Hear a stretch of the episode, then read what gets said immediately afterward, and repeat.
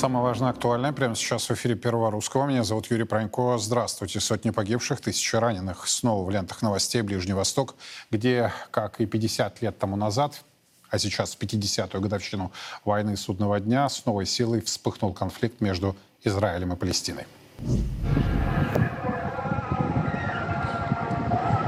Система ПВО сработала, но вот черный дым, скорее всего, обломки ракеты, либо ракета упала все-таки к нам сюда.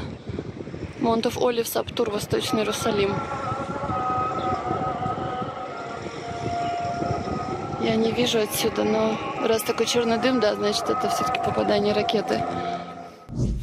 По последним данным, более тысячи погибших, тысячи и тысячи раненых. Многие в критическом состоянии в ходе самого значительного обострения на Ближнем Востоке со времен войны судного дня 1973 года.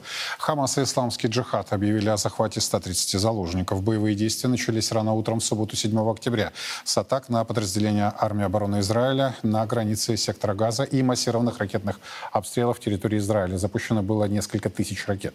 Хамас удалось тактически заставить врасплох и разведку и пограничную пограничной части Израиля. Беспрецедентным и для арабо-израильских столкновений стало уничтожение и захват израильской военной техники, ликвидация высокопоставленных израильских военных, а также действия диверсионных групп на удалении до 20 километров от границ сектора Газа. Самым трагическим эпизодом стало нападение Хамас на музыкальный фестиваль в Кибуце Рейм в паре километров от границы сектора, в ходе которого погибли как минимум 3, 260 человек. Руководство Израиля в выходные впервые за 50 лет прибегло к статье 40 основного закона страны, одобрив военную операцию «Железные мечи». Премьер страны Бенемин Нетаньяху объявил о начале долгой и тяжелой войны, а не операции. Сегодняшнего утра государство Израиль находится в состоянии войны. Первостепенная задача — очистить территорию от проникнувших вражеских сил и вернуть безопасность и спокойствие в населенные пункты, подвергшиеся атаке. Вторая задача — параллельно с первой — заставить врага заплатить грандиозную цену, в том числе в секторе Газа. Еще одна задача — укрепить другие направления, чтобы никто не совершил ошибки, подумав о присоединении к этой войне. Мы на войне. На войне следует сохранять хладнокровие. Призываю всех граждан Израиля объединиться, чтобы достичь нашей высшей цели — победы в войне. Накануне вечером были обстреляны ракетами города Аждот и Ашкелон, а также главный аэропорт Израиля Бен-Гурион. В свою очередь, израильская авиация наносила удары по объектам палестинской инфраструктуры. Главный вопрос сейчас. Перерастет ли вероятная спецоперация Израиля в большую войну на Ближнем Востоке, в которую с большой вероятностью будут втянуты США и Иран? Риски прямого столкновения ядерных держав не поддаются рациональной оценке, замечает Блумберг. Но у Ирана найдется ответ и другой. Тегеран может остановить судоходство в Армудском проливе, контролирующем весь Персидский залив. Россия призывает к деэскалации конфликта. Безусловно, беспрецедентно острый виток в палестино-израильском противостоянии, который в очередной раз подтвердил, что нынешний статус-кво в зоне конфликта просто не жизнеспособен, а требует внести коррективы в нашу повестку дня. И необходимо не только срочно остановить боестолкновения, э, решить проблему с гражданскими лицами, которые в огромном количестве становятся жертвами нынешней ситуации, а, но и уделить особое внимание причинам, по которым палестинская проблема долгие десятилетия не может найти своего решения, хотя на этот счет есть прямые, четкие, недвусмысленные решения Совета Безопасности ООН – договоренности между Израилем и палестинцами, включая договоренности в Осло и Мадриде, и, конечно же, арабской мирной инициативы.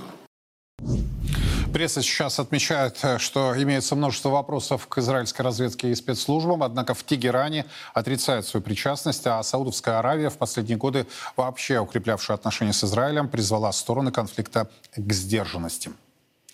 Главное, на что следует обратить внимание в ближайшие дни, к вероятной наземной операции Израиля в секторе Газа. Однако стоит обратить внимание и на попытку втянуть Россию в данный конфликт.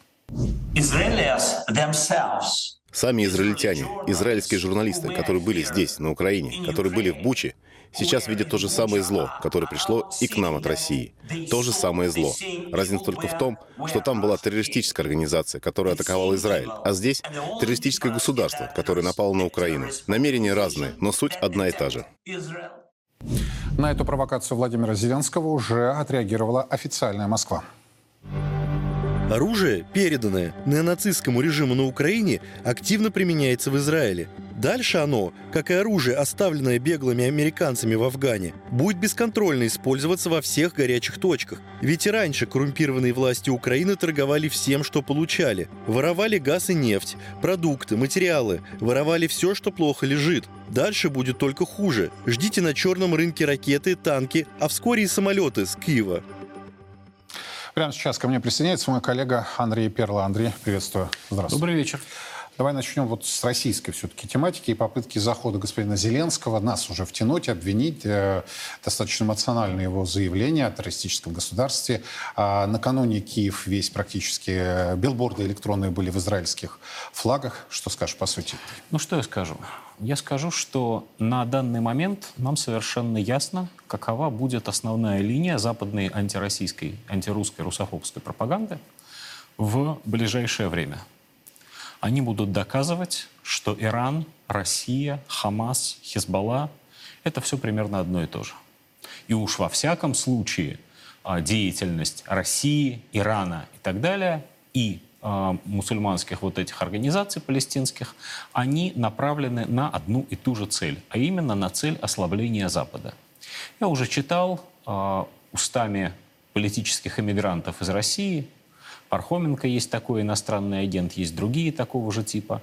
Вот. Я уже читал о том, что э, нападение Хамас на Израиль было подготовлено лично президентом Путиным, или уж во всяком случае это было сделано в Москве. С этим увязывается тот факт, что примерно год назад лидер Хамас посещал Москву, имел переговоры здесь на достаточно высоком уровне и так далее. Вот их позиция определена. Почему она именно такая? Тут есть две то есть то, что сегодня говорил Зеленский, это не то, случайно. То, что это сегодня говорил Зеленский, ему написали на английском языке, уж не знаю, в точности в Лондоне или в Вашингтоне, или где-то на борту самолета. Судя по произношению, все-таки английская версия. Не могу с тобой не согласиться, и сам, но вынужден сказать, что это не очень важно. Что такое Израиль с этой точки зрения? Израиль — это анклав, или, если угодно, форпост того самого первого мира, в кавычках, тех самых цивилизованных стран в арабском мире, в мусульманском мире. Он противостоит мусульманскому миру. Он нужен, ничего не хочу сказать плохого о его жителях, но политически Израиль нужен Западу для того, чтобы в боку арабского мира зияла незаживающая рана. И вот этой незаживающей раной арабского мира является Израиль. Сейчас по Израилю нанесен удар. Опять-таки, ничего хорошего про методы, которыми воспользовался Хамас в своем нападении, ни один нормальный человек сказать не может и не должен этого говорить. Убийство беззащитных не должно быть оправдано. Но Израиль на протяжении долгих десятилетий в Палестине вел себя как классический оккупант – израильская верхушка, израильская, как было принято не так давно еще говорить, военщина, сделала свою политику совершенно откровенно, беспримесно расистской. Арабы в Израиле — это люди даже не второго, а третьего сорта. Или вовсе не люди, как только что заявил, а его никто за язык не тянул, израильский министр обороны — отдав распоряжение блокировать газу. Что такое блокада? На русском языке понятно, я думаю, без всяких дополнительных пояснений. Речь идет именно о такой блокаде. И арабский мир, мусульманский мир, причем без разделения на шиитов и суннитов, воспринимает Израиль именно таким образом. И арабский мир, мусульманский мир, опять-таки, долгие десятилетия рассчитывал на помощь двух великих держав, не западных, на помощь Ирана и на помощь России. И получал эту помощь, в том числе и после крушения Советского Союза. Почему Сирия сегодня является независимым государством? Почему сирийское государственное устройство устояло? По единственной причине, хорошо известной в этом мире. Потому что Россия пришла. Потому что Россия сказала «хватит» и не позволила поступить с Сирией так же, как американцы до того поступили с Ираком. И сегодня Сегодня те люди, которые непосредственно воюют с Израилем, ничего про Россию не говорят. И, кстати, может быть, даже про Россию и не думают. Вот. У них есть другие источники финансирования. Там и Иран скорее сбоку припека косвенно И связан. структуры. Вот. Есть там другие возможности. Газа граничит с Египтом, об этом не надо забывать. Вот. Но в глазах борцов за свободу всего вот этого мусульманского мира Россия остается одним из гарантов того, что у них что-то получится, что их жизнь как-то изменится к лучшему. Теперь, если мы поднимемся над этой ситуацией на высоту, так сказать, птичьего полета, то мы обнаружим, точнее, мы должны будем вспомнить, что Россия ведь присутствует в Палестине на весьма законных основаниях. Россия является коспонсором процесса палестинского урегулирования наряду с Соединенными Штатами Америки. Россия, вообще говоря, обязана, именно обязана что-то сказать и что-то сделать, чтобы улучшить эту ситуацию. Это с одной стороны. А с другой стороны, Россия прямо сейчас, и мы ни на секунду об этом не забываем, ведет войну с Объединенным Западом. Войну, которую начали не мы, как в очередной раз объяснил на Валдайском форуме президент Путин. Эта война не прекратилась, не отошла на второй план для нас от того, что что-то там происходит на Ближнем Востоке. Но при этом то, что происходит на Ближнем Востоке, очень сильно сместило оптику у нашего противника. Или, как раньше говорили, у наших западных партнеров. Чего, собственно, товарищ Зеленский так возбудился-то? Он прекрасно понимает, что количество той военной, в кавычках, помощи, которую могут оказать ему США, оно конечно. Кубышка не бездонная. И если из этой кубышки сегодня начинает получать оружие и деньги Израиль дополнительно, а он начинает получать, он уже официально Судя запросил по помощь, военным самолетам, Да. которые уже прибывают. да. он уже официально запросил помощь, получил гарантии этой помощи, и США начали что-то такое делать. Двинули авианосную группировку и так далее, и так далее. А вот смотри, я и хочу... Украине да. достанется меньше. Я вот разверну эту ситуацию с другой стороны. Помнишь высказывание э, премьера Нетаньягу, когда его критиковали? Дескать, почему вы активно не помогаете Киеву, э, почему вы не просто гуманитарную, да, и военную помощь не, не оказываете.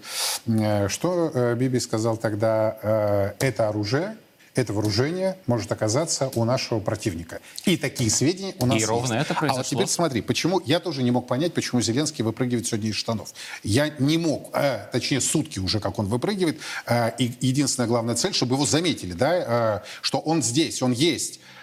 Так вот, э, ГУР, Минобороны Украины сегодня сообщила, что э, Россия готовит провокацию, э, что, дескать, мы захватили западное оружие на линии соприкосновения, переправили туда, и теперь в глазах э, Иерусалима пытаемся доказать, что это Украина по коррупционным схемам. Я тебе цитирую, я же Да, не, я не понимаю, придумываю, да? конечно. При- э, значит, э, поставила э, якобы по коррупционным схемам, как говорит Киев, э, значит, э, оружие Хамас. Теперь внимание. Вот все журналисты, к сожалению, наша профессия в последнее время девальвирована. Там есть еще один пункт, почему-то его не заметила российская пресса. ГУР сообщает о том, что на российскую сторону перешел один из высокопоставленных офицеров Главного управления разведки, который вот и, собственно, станет доказательной базой для официальной Москвы, лицом, да, который сообщает об информации. Как тебе это? Это не конспирология, это официальное Это заявление, которое размещено. Нет, ну что делают украинские господа, вполне понятно. Они пытаются делать хорошую мину при плохой игре. Они видят, что те э, поставки оружия, которые они считали тайными, оказались явными. И они пытаются, значит, сделать, э, ну, произвести некую игру на тему «нет, это не мы». Это русские то ли нас спровоцировали, то ли заставили, то ли вообще сделали все это сами, а теперь нами прикрываются. Это понятная история. А Нетаньяху Что об этом на самом деле, получается. да, что на самом деле произошло-то пока? Пока произошла очень простая вещь. А, Израильская армия в ходе боев захватила один из автомобилей, на которых передвигался ее противник, то есть хамасовцы. В этом автомобиле, ну, пикап обычный, афганка, как теперь это принято говорить, с пулеметом. Вот, вот значит, в этой афганке было некое количество РПГ, РПГ-7 старых, вот, в старых, в смысле старого образца советского еще, и они были с маркировкой. Ну, поскольку все грамотные маркировку тут же расшифровали, обнаружилось, что это, значит, из военной части в Мукачево. Где у нас находится в Мукачево, правильно? На Карпатской Украине. Вот. Вопросы есть, вопросов нет. Где, кстати, России нет. Где, Ну, в той более части, того, да. где даже и СВО-то, в общем, еще пока туда не дошло. Не дошла специальная военная операция. Вот, конечно, дальше можно, конечно, фантазировать на тему о том, что, значит, из арсенала в Мукачево это было переброшено на линию фронта, и там И захвачено русские русскими. захватили, да. и потом переправили но это в гораздо, Израиль. но гораздо проще себе представить, что эти, подчеркну, старые, старые РПГ были проданы коррумпированными украинскими военными до всякой СВО. Причем проданы все равно куда, кто, кто купил. А этот, кто купил, со временем перепродавал это, и вот оно дошло до газа. Тут э, вот же что надо понимать, когда мы смотрим э, вот эти кадры новейшей хроники, и мы видим этих бойцов Хамас, то что бросается в глаза? Это оборванцы, это очень бедные люди, это кое-как вооруженное ополчение, практически необученное. Чем они вооружены? Они вооружены, естественно, калашниковыми, по всему миру этого много. Но старье чудовищное совершенно, разваливающееся, видимо, у них чуть ли не в руках. АК-47, вот, значит, старый еще калибр 7,62, такие же гранатометы какие-то. А при этом относительно современные, ну как относительно современные, они все новые, старых просто нет, относительно современные дроны, с которых можно сбрасывать, опять-таки, старые ручные гранаты. Это э, в самом лучшем для них случае это вооружение партизанской войны. И если они чему-то обучены слегка, то они обучены именно ведению партизанской войны в городской застройке. Вот что, собственно, они и демонстрируют в ходе этих военных действий. Совершенно очевидно, что если бы Россия всерьез взялась вооружать кого-то в другой части мира, то Россия делала бы это, ориентируясь на некий современный уровень, в том числе и стрелкового вооружения, э, и вообще легкого вооружения, на тот уровень, который у нее, у России, на складах есть сейчас. И, и, в общем, точно так же поступал бы и Иран. А если они вооружены сбору с сосенки, чем пришлось, то это какие-то контрабандные поставки. Откуда, оттуда, откуда удалось украсть, купить, значит, Слушай, и так я, я- далее. я вот тебя слушаю, Поэтому да? я э, считаю... Вот вспомни утро субботы, да, Да. Вот э, как ты сказал, сосенки мне очень понравилось. Вот Сбор это- с сосенки, Сбор да. сосенки, да. Значит, вот, вот это сбор сосенки остановила Меркавы, а, прорвала линию, границы, Это про вошла в Сдерот и так далее. Это про другое. Это про э, очень важную и очень страшную для еврейского государства и более того для всего Запада вещь. Генералы всегда готовятся к э, прошедшей войне. Вот в Израиле мы, судя по всему, наблюдаем классическую уровень подготовки к войне, которая никогда не придет. Потому что она закончилась 50 лет назад, в 1973 году. Война судного дня называлась. Они всю дорогу были готовы к повторению чему-то вот такого, когда огромная армия Египта через Синай вторгается в Израиль, и они героически, значит, перебрасывая танковые дивизии, этому всему в чистом поле противостоят. Как это, собственно, тогда и было. А ничего подобного не произошло. Вот совсем. Началась какая-то совершенно другая война, вот, и танк без прикрытия в чистом поле оказался не, Уязвим. да, не, не страшным, непобедимым э, орудием войны, а мишенью. Напичканные Вот, высочайшей полу- электроникой. Страшно дорогой Да. мишенью, да. Вот. И вот они подбили уже 4 Меркавы. А что такое 4 Меркавы? Их у Израиля всего 500 штук.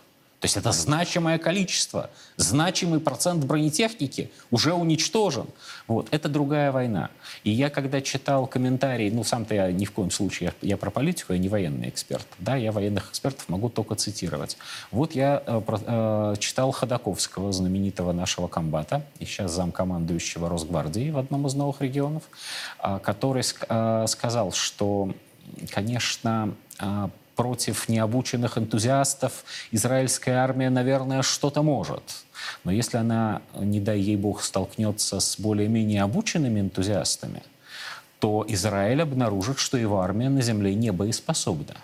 Это мнение военного профессионала, наблюдавшего первые полтора дня того, что сейчас в Израиле происходит. Давай вот, э, есть у нас Камран Гасанов, да, э, я правильно понимаю, коллеги? Если он у нас есть э, на с- связи, мы тогда давайте с ним пообщаемся. Камран, добрый вечер. отключился. Но работаем в режиме реального времени, поэтому будет кто-то включаться, будет кто-то отключаться, присоединяться. А, Владимир Мажегов к нам присоединяется. Вот видите, что называется Царьград. Работает очень быстро и оперативно. Владимир, здравствуйте. Здравствуйте. Эти сутки постоянно идут сообщения о, я так понимаю, не случайно идут сливы, о телефонном разговоре, двух телефонных разговоров э, премьера Израиля Бенемита Нетаньяку и э, президента США э, господина Байдена.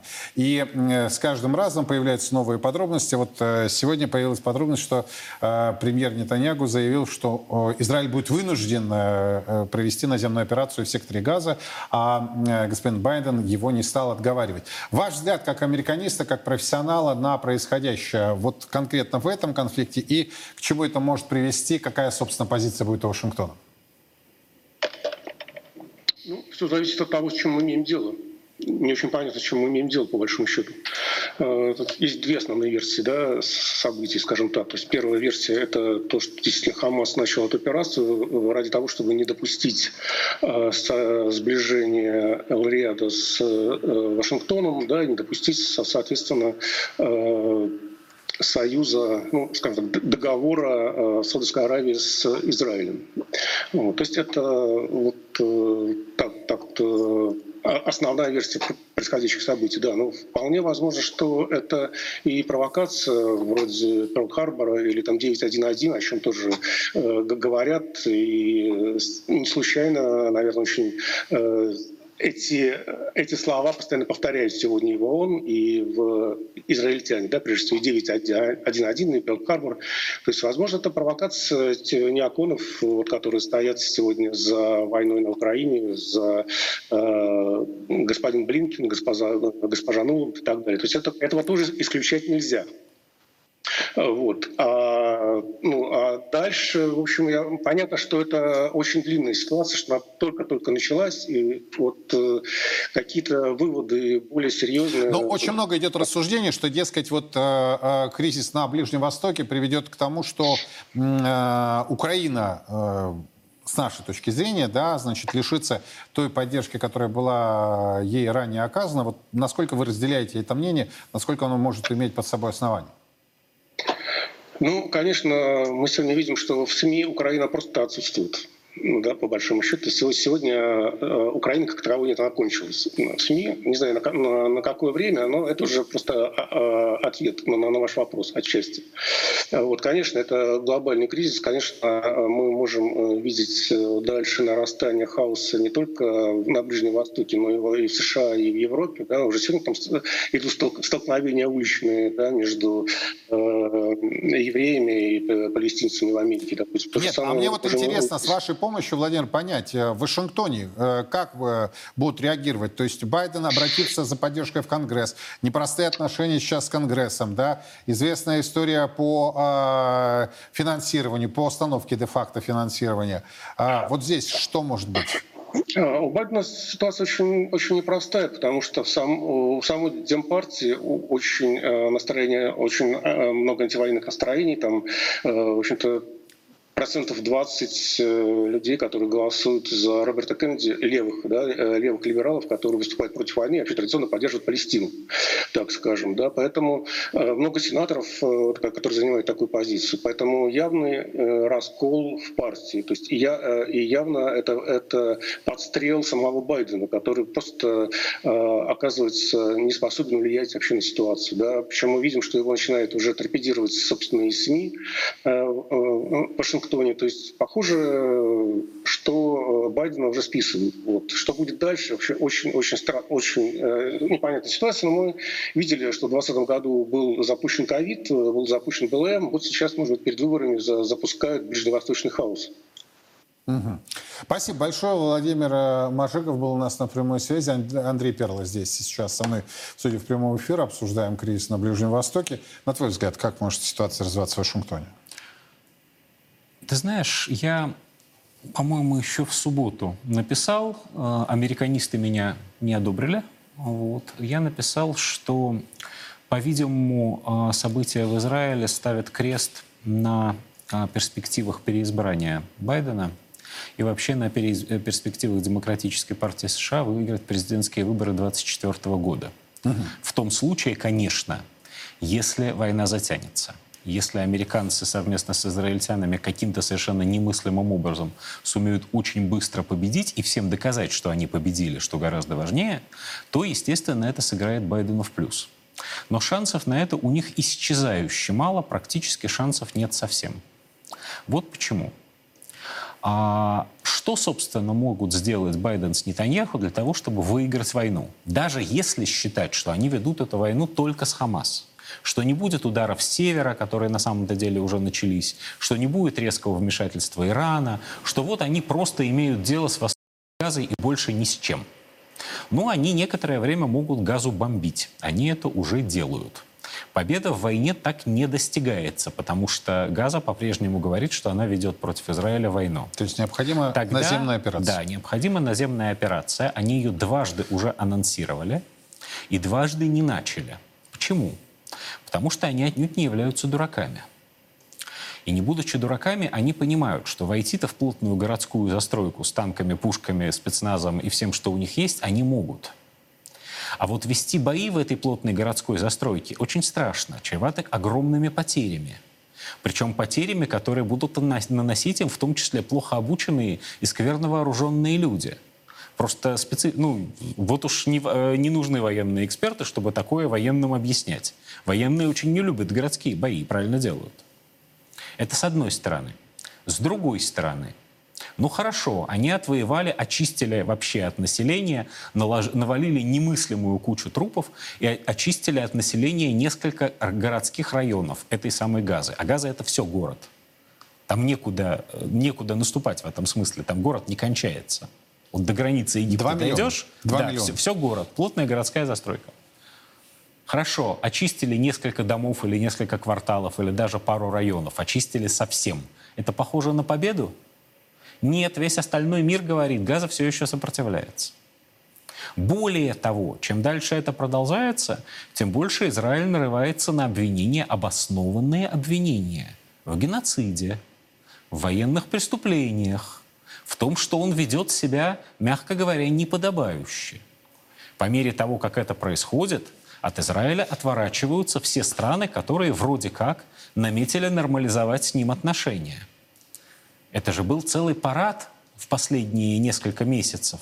Парад арабских стран, которые снова открывали посольство в Израиле. Сейчас ну, кстати, они начнут Эмираты, отзывать. Эмираты, нет, подожди. Особое мнение Объединенных Арабских Эмиратов. Эта монархия заявила о том, что надо заканчивать конфликт.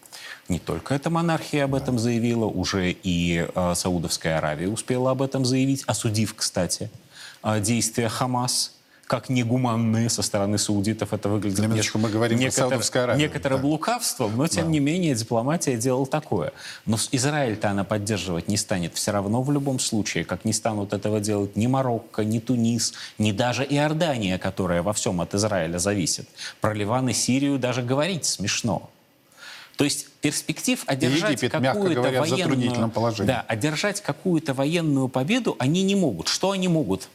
Они могут через некоторое время бомбежек, боев, потерь попытаться достичь урегулирования, сказав своим гражданам, что это и есть победа. Но дело в том, что это урегулирование может быть достигнуто только уступками. Уступками Хамасу, уступками Организации освобождения Палестины, точнее палестинской Подожди, автономии. но это же, это же это уже было. Вот ты не поверишь. Э, все Я говорят поверю. про 50-летие э, событий которые назвали «Война судного дня», а, но ведь э, в сентябре исполнилось 30 лет с момента, когда на Лужайке перед Белым домом премьер Израиля Исхак Рабин да. и при, э, глава палестинской автономии Ясер Арафат э, подписали небезызвестное соглашение. Собственно, с этого началась палестинская автономия и палестинская администрация. Совершенно верно. Правда... И, это было, и это было второе из самых тяжелых поражений, которое понес Израиль в своей истории. Опять-таки, можно некоторое время врать самим себе, что это была победа. Но это не была но, победа. Нет, я к тому, что ты говоришь уступки. Ну вот, вот уступки. Единственный Правда, это шанс... стоило Рабину жизни? Э, ну, это э, само по себе очень печально, но гораздо важнее другое. Это стоило, мягко говоря, разочарования в идее палестинской автономии, которая финансируется извне, Европой. Вот. И почему-то вместо того, чтобы развиваться э, и становиться экономически самостоятельной, превращается в такого паразита всеобщего. А, это стоило э, разочарования в том смысле, что никакого урегулирования, ну, вернее, как, э, никакого урегулирования не произошло. Произошло на некоторое незначительное время некоторое ослабление напряженности которая снова начала расти, взрываться многочисленными терактами, взрываться восстаниями. Ну, то есть нечто подобного, ты думаешь, не повторится? Я думаю, что это повторится в гораздо худшем масштабе. Они будут вынуждены что-то дать, что-то уступить, и столкнуться с тем, что это ничем им не помогло, столкнуться с тем, что они потеряли, ничего не приобретя. Я э, позволю себе сказать это, кстати, очень может страшную, кресло. очень страшную вещь. Бог с ним, с Нетаньяху. А Израиль сейчас бьется не за победу. Стоит вопрос о его выживании как государства. И ответа на этот вопрос мы пока не знаем. Он не очевиден. Решение на самом деле есть. Оно предложено. Оно предложено Россией неоднократно, много лет подряд. Россия только это и повторяла. Оно было придумано давным-давно, сразу после э, образования, собственно, государства Израиль. И звучит оно так. Два государства для двух народов. В границах 1967 года, определенных в Организации Объединенных Наций, с которыми согласились все великие державы, нужно создать палестинское государство – и еврейское государство. И эти государства должны подписать между собой мирный договор и не воевать больше. Вот тогда там настанет на, не, ну, как, на какой-то длительный промежуток времени действительно настанет мир. Если этого не сделать, палестинцы и все остальные арабы всегда будут считать Израиль оккупантом, а Израиль всегда будет считать, что они неблагодарные, наносят ему постоянно удар в спину, в подбрюшке, совершают террористические акты и восстают. И этому не будет конца. Но принять это решение, в особенности потому, что его предлагает Россия, для Соединенных Штатов Америки невозможно. Для Европы, Европейского Союза невозможно. И для самого Израиля тот, кто это сделает, тот, кто хотя бы заговорит об этом вслух, превратится в политический труп. И поэтому они будут наращивать и наращивать и наращивать эскалацию до тех пор, пока не осознают, что находятся в шаге от э, полного уничтожения. Вот таков невеселый прогноз мой. А согласен ли с ним Андрей Суздальцев, который к нам присоединяется? Прямо сейчас узнаем. Андрей, здравствуйте. Добрый день. На ваш взгляд, как ситуация может развиваться? Это дальнейшая эскалация или за плотно закрытыми дверями, как это часто бывает, э, будут вестись тяжелые переговоры, которые венчаются неким промежуточным итогом? Никаких пока переговоров не будет, потому что мы имеем на руках 100 с лишним э, заложников. И это было очень так мощно показано. Надо сказать должное, что вот сама операция была прекрасно информационно обставлена, очень креативно, то есть практически каждый шаг демонстрировался на экранах, он показан. И эти захваты заложников произвел ну, совершенно невероятное ощущение, восприятие мира. И сейчас этим будет как раз Хамас будет пользоваться. Это первое. Второе, э, конечно, пока заложники сидят, будут обстрелы.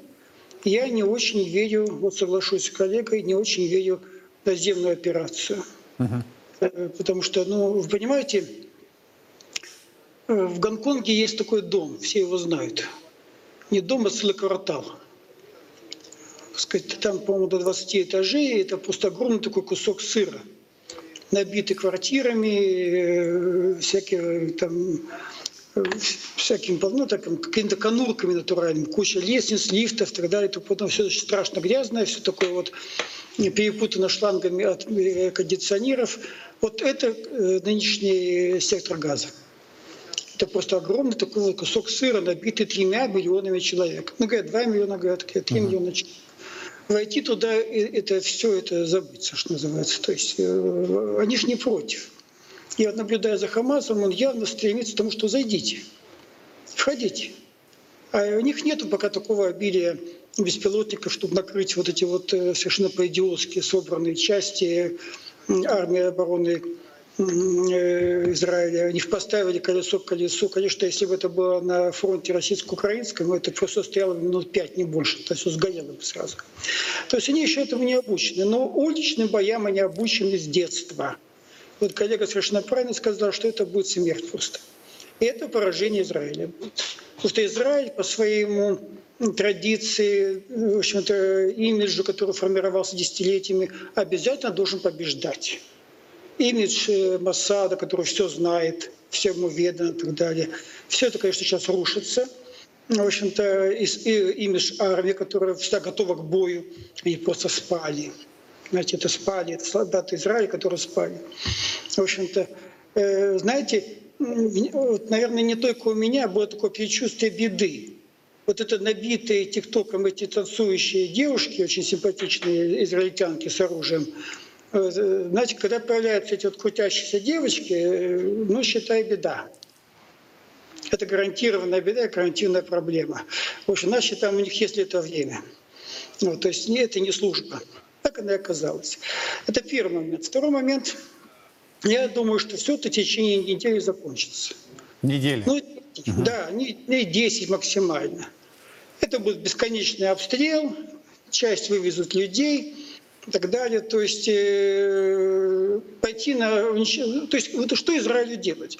Они такие предоставили угрозы, они такие сделали заявления о судьбе э, Хамаза, да и всего сектора. То есть, по идее, они должны его просто уничтожить.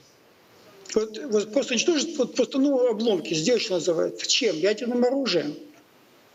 Ведь все очень скромно, тихо, пока спокойно ведет Иран.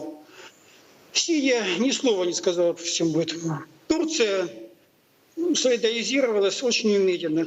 То есть, э, видите, э, саудиты и Объединенные Арабские Эмираты вообще высказали то, что Хамас все-таки террористы и так далее.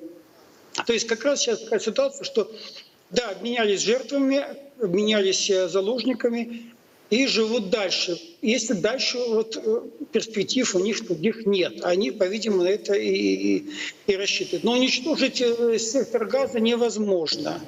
Это взорвет весь Ближний Восток, и я думаю, это будет ядерная война.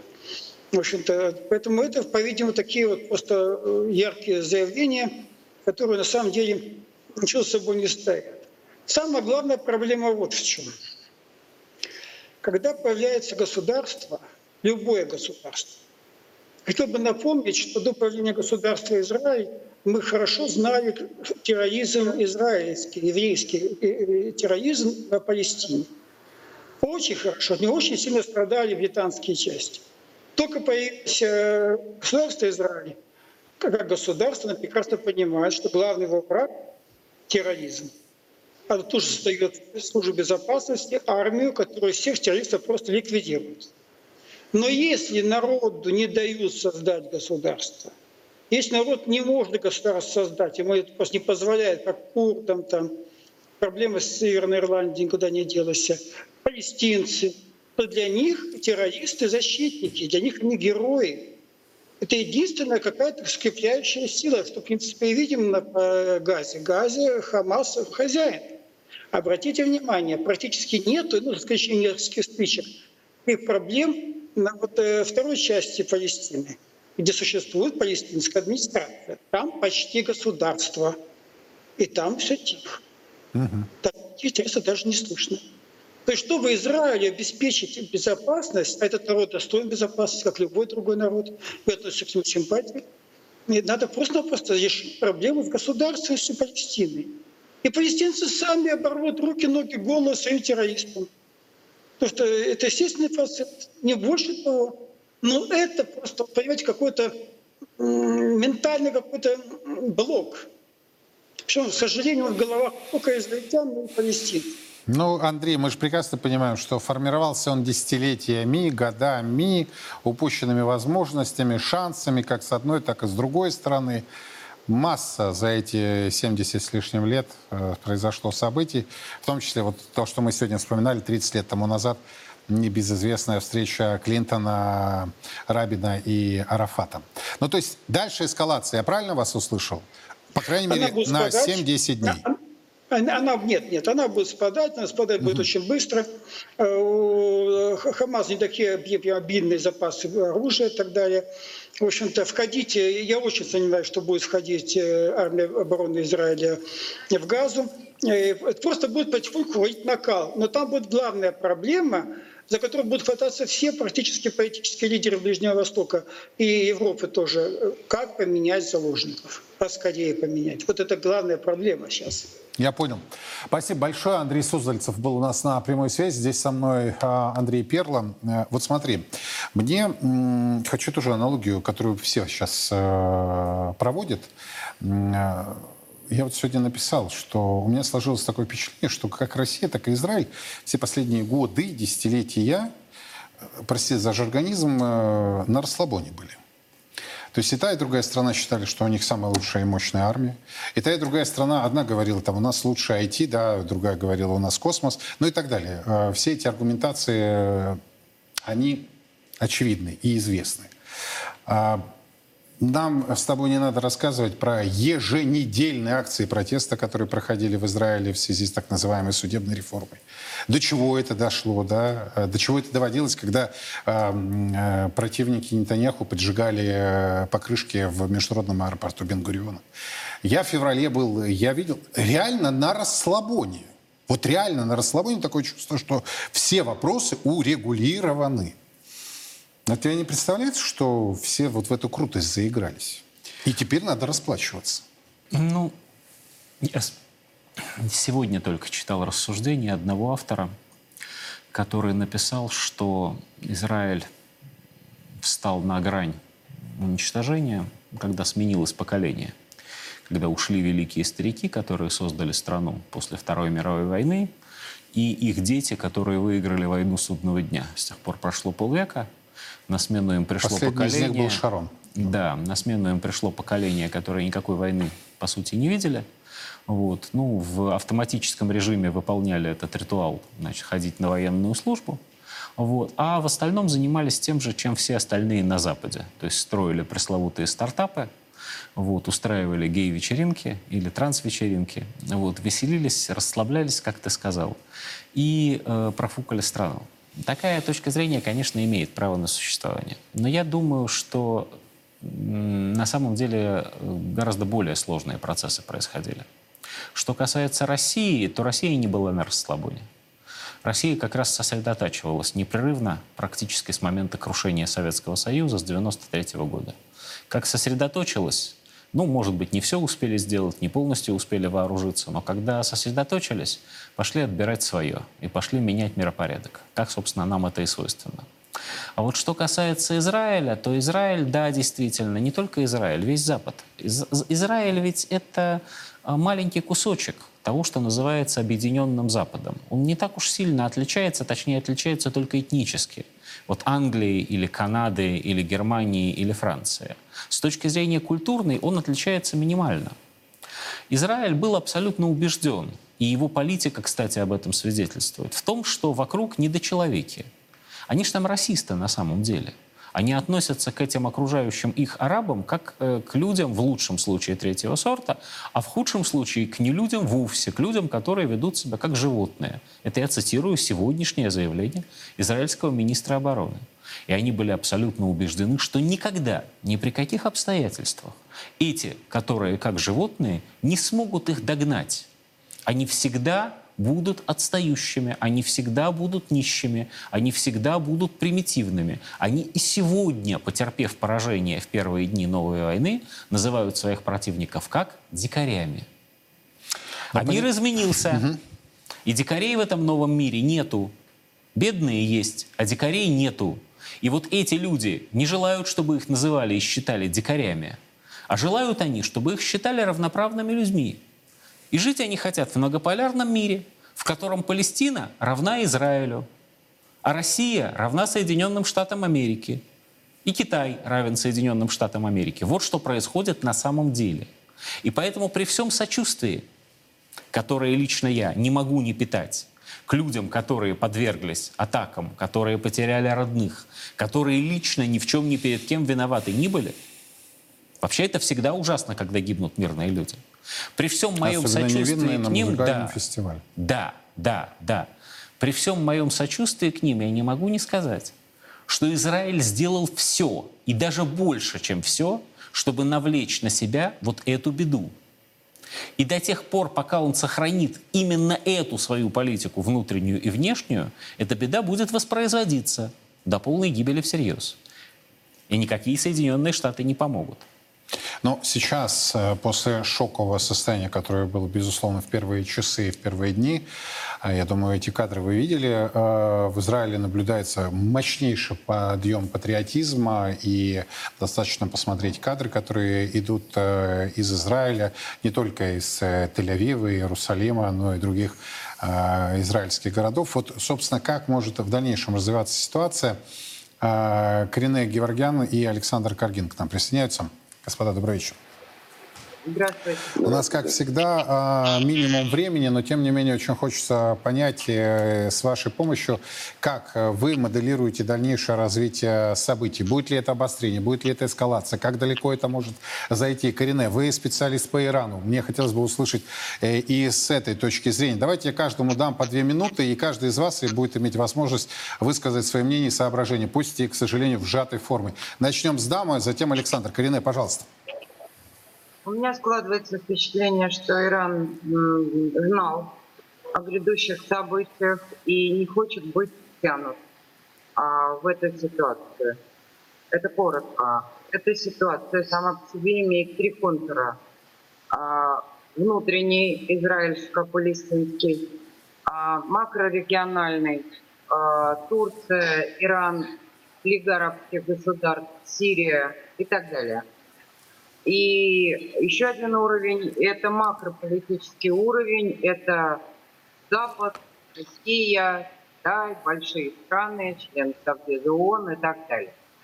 Значит, вопрос, отвечаю на ваш вопрос. Что касается непосредственно боевых действий, то учитывая отсутствие стратегической глубины и несмотря на всю отвагу, э, скажем так, э, израильтян, которых все же, как мы наблюдаем, сильно деградировала силовая составляющая. Это отдельный вопрос, который вы мне не дадите время обсудить. Вот. А, на моей памяти Израиль может вести боевые действия две недели. Мобилизационный ресурс недостаточен для серьезной войны, тем более, как они полагают, войны на два фронта, то есть и сектором газа, и с возможной атакой, которая может произойти со стороны Хизбаллы. Хизбалла, с моей точки зрения, отметилась символически минометным обстрелом и тоже не хочет быть втянута в этот конфликт. И я напомню, что Хамас – это братья-мусульмане, и что конвои в сектор Газа осуществляла Турецкая республика с 16 года по договоренности с правительством Нетаньяху. Вот и, между прочим, а, на условиях Турецкой Республики. То есть, иными словами, никаких логистических возможностей у других стран, включая Иран, для поставок, скажем, а, тех средств, которые сейчас э, бойцы, ну, боевики Хамаса используют, у них не было, кроме как у Турции. Или сделать это через Турцию, если можно так говорить. То есть вот э, мало кто замечает какой интерес у Турецкой Республики в этой ситуации может возникнуть. И тут возникает огромный вопрос к израильской дипломатии, и опять же к, израильским спецслужбам, которые, с моей точки зрения, проглядели интересы в отношении собственной страны и считали, что все, как говорится, тип-топ, и с Турцией у них прекрасные партнерские отношения. У Турции есть свой интерес. Она бы хотела вписаться в проект «Левиафан», между прочим, газа проект. Ее это очень интересует. И ослабление Израиля Турции выгодно, как говорится, еще личный чисто бизнес и геополитический интерес. Ну, то есть затухание, да, будет компромисс?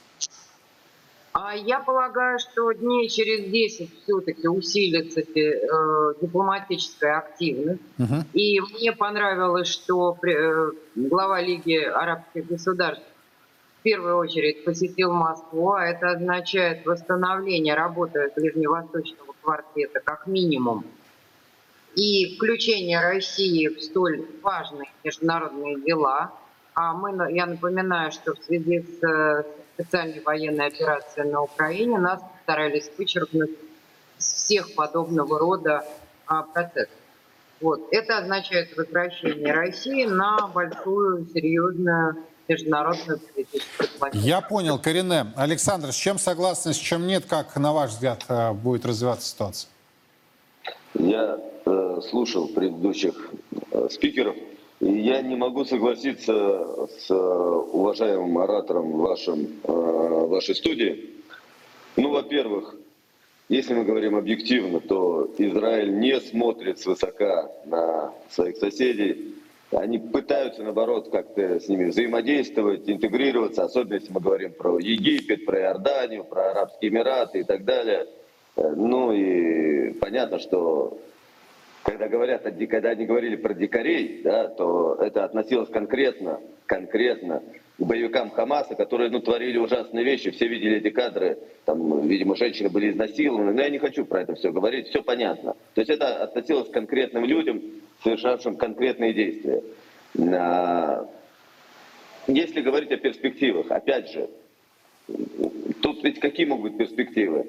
На карте движения Хамас Израиля просто не существует. Там на этой территории только Палестина, и опять же, какая Палестина? Не Махмуда Аббаса, не относительно умеренная, с которой, э, у которой есть какой-то политический план э, внятный, с которым можно вести переговоры Израилю, а именно Палестина Хамаса. Поэтому в ситуации, когда одна из сторон другую просто не признает, не дает права на существование, понятно, что будет конфликт. Очень бы не хотелось, очень бы не хотелось, чтобы вот эта операция Израиля привела к каким-то гигантским жертвам, но, судя по всему, оно так будет. Это, это ужасно, но я не вижу, как оно просто случится по-другому, поскольку Бенjamin Нетаньяху, он ведь сейчас не может не начать э, полномасштабной войны. Но после такой, правда, пров- есть ладно, провал разведки, провал армии, но есть огромное количество мирных жертв. И израильское общество, оно требует возмездия. Это тоже понятно. Это не хорошо, не плохо, это просто факт. Я бы хотел еще отметить такой момент о бенефициарах. Я заметил, что там все время говорят про Иран, но про участие Ирана нет никаких доказательств. То есть Америка сказала, что нет доказательств. Израиль, обвиняя при этом, говорит, что нет доказательств. Сам Иран говорит, что не принимал в этом участие. Что как минимум свидетельствует о том, что Иран не хочет прямого столкновения с Израилем сейчас. И это очень хорошо, потому что столкновение Ирана и Израиля – это гигантская война на Ближнем Востоке. Это очень сильные страны, а у Израиля, как известно, возможно, есть неконвенциональное оружие, да, ядерное оружие. А вот кто может быть бенефициаром, так это администрация Байдена, Белый дом. Почему? Потому что Байдену сильно мешает Нетаньяху. Он давно пытается его свалить. Сам Нетаньяху устами своего сына обвинял э, Вашингтон в организации э, антиправительственных митингов в Израиле. Байдену мешает, что Нетаньяху не, при- не присоединится к антироссийским санкциям. А сейчас во всех этих провалах, скорее всего, объяв- объ- ну, обвинят Нетаньяху. Глобально он, скорее всего, политический труп.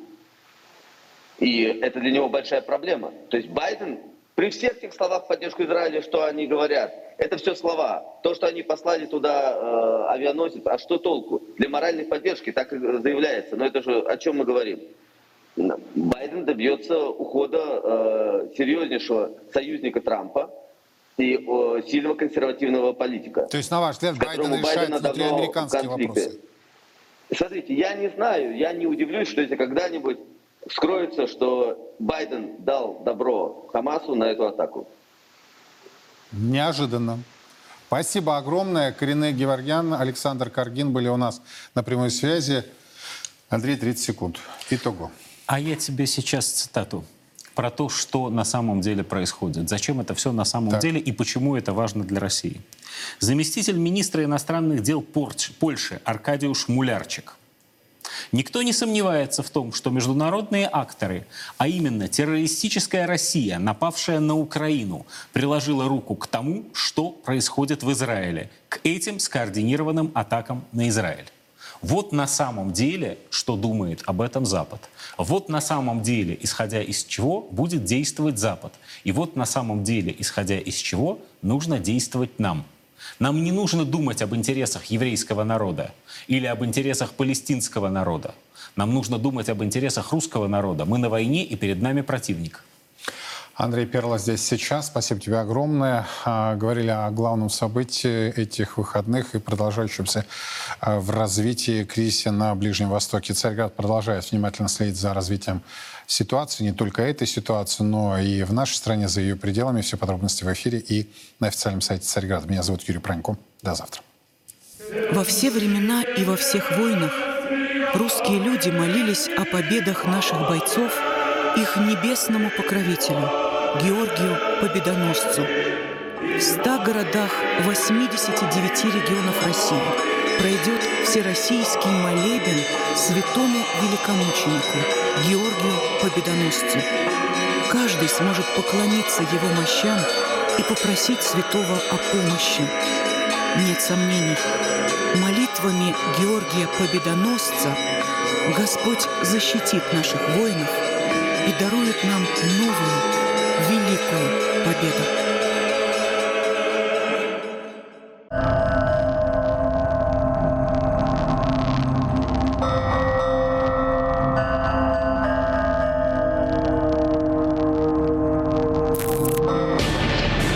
Нападения, массовые драки, грабежи, домогательства, изнасилования, убийства. Они не желают жить по нашим законам.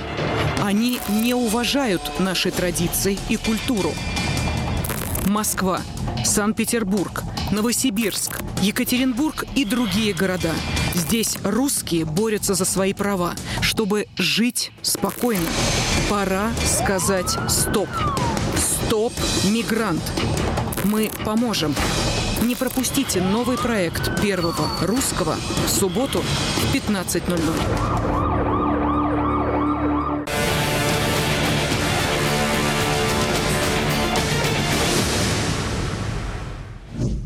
Купянском направлении российские войска продолжают ведение успешных наступательных действий, серьезно вклинившись в оборону противника. Также в ходе активных действий отражены пять атак ВСУ в районах населенных пунктов Синьковка, Кисловка. Потери противника составили до 170 украинских военнослужащих и до 5 единиц вражеской техники. На Краснолиманском направлении слаженными действиями подразделений российской группировки войск отражены две атаки штурмовых групп ВСУ в районе населенного пункта Червоная Деброва Луганской Народной Республики. Кроме того, нанесено поражение живой силе и техники противника в районах населенных пунктов Торская, Григоровка, Донецкой Народной Республики и Кузьмино, Луганской Народной Республики. Потери противника составили до 45 украинских военнослужащих и до 7 единиц техники противника. На Донецком направлении в районе населенных пунктов Клещеевка, Андреевка, Курдюмовка противник ощутимо ослабил натиск. Идут встречные бои. На данном направлении войсками Российской Федерации было отражено три атаки украинских сил. Кроме того, нанесено поражение живой силе и технике противника в районах населенных пунктов Клещеевка и Андреевка Донецкой Народной Республики. Также вооруженные силы Российской Федерации продолжают операцию по овладению населенными пунктами Марьинка, Красногоровка. Есть успехи в районах Авдеевки, как со стороны населенного пункта Каменка, так и со стороны населенного пункта Северная. На данном рубеже оборона противника постепенно выдыхается. За сутки на данном рубеже потери противника составили до 140 украинских военнослужащих убитыми и ранеными и до 5 единиц бронетехники противника. На южнодонецком направлении войска Российской Федерации продолжают успешные локальные наступательные операции в районах населенных пунктов Приютная, Урожайная, Новодонецкая, Новомайорская, Павловка и Никольская. Отсутствие резервов на данном рубеже не позволяет противнику контратаковать. В районе Угледара и Новомихайловки наши войска также нанесли ряд успешных атак, заняв стратегические высоты. На данном рубеже российские подразделения отразили одну вражескую атаку и нанесли огневое поражение украинским подразделениям в районе населенного пункта Старомайорская Донецкой Народной Республики. Общие потери противника на данном направлении составили до 200 украинских военнослужащих убитыми и ранеными и до 6 единиц бронетехники.